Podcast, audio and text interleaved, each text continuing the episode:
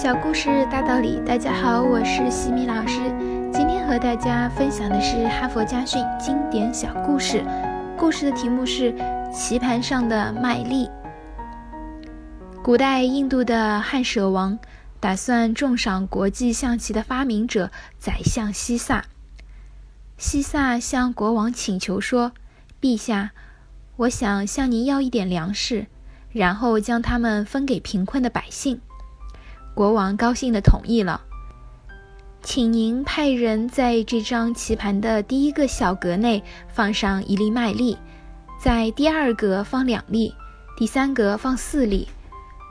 照这样下去，每一格内的数量比前一格增加一倍。陛下，把这些摆满棋盘的所有六十四格的麦粒都赏赐给你的仆人吧，我只要这些就够了。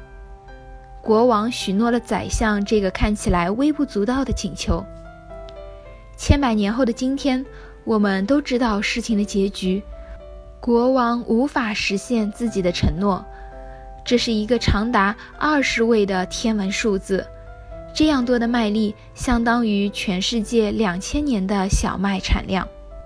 不过，当时所有在场的人都不知道这个结果。他们眼看着仅用一小碗麦粒就填满了棋盘的十几个方格，禁不住笑了起来。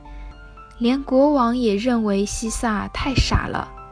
随着放置麦粒的方格不断增多，搬运麦粒的工具也由碗变成了盆，又由盆换成了箩筐。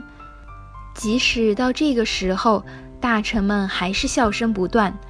甚至有人建议不必如此费事了，干脆装满一马车麦子给西萨就行了。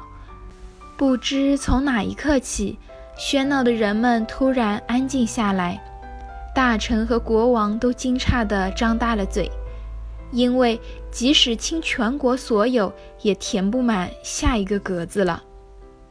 哈佛箴言：弱小的事物当初总是被人讥笑。但只要不断积聚力量，就会逐渐强大。从弱变强的过程可能是难以察觉的，当你能够看见时，它就一定强大的令人难以置信了。今天的分享就到这里。如果你喜欢这个小故事，欢迎在评论区给到反馈意见，也欢迎关注我们的公众号“西米课堂”，查看更多经典小故事哦。感谢您的聆听，我们下次见。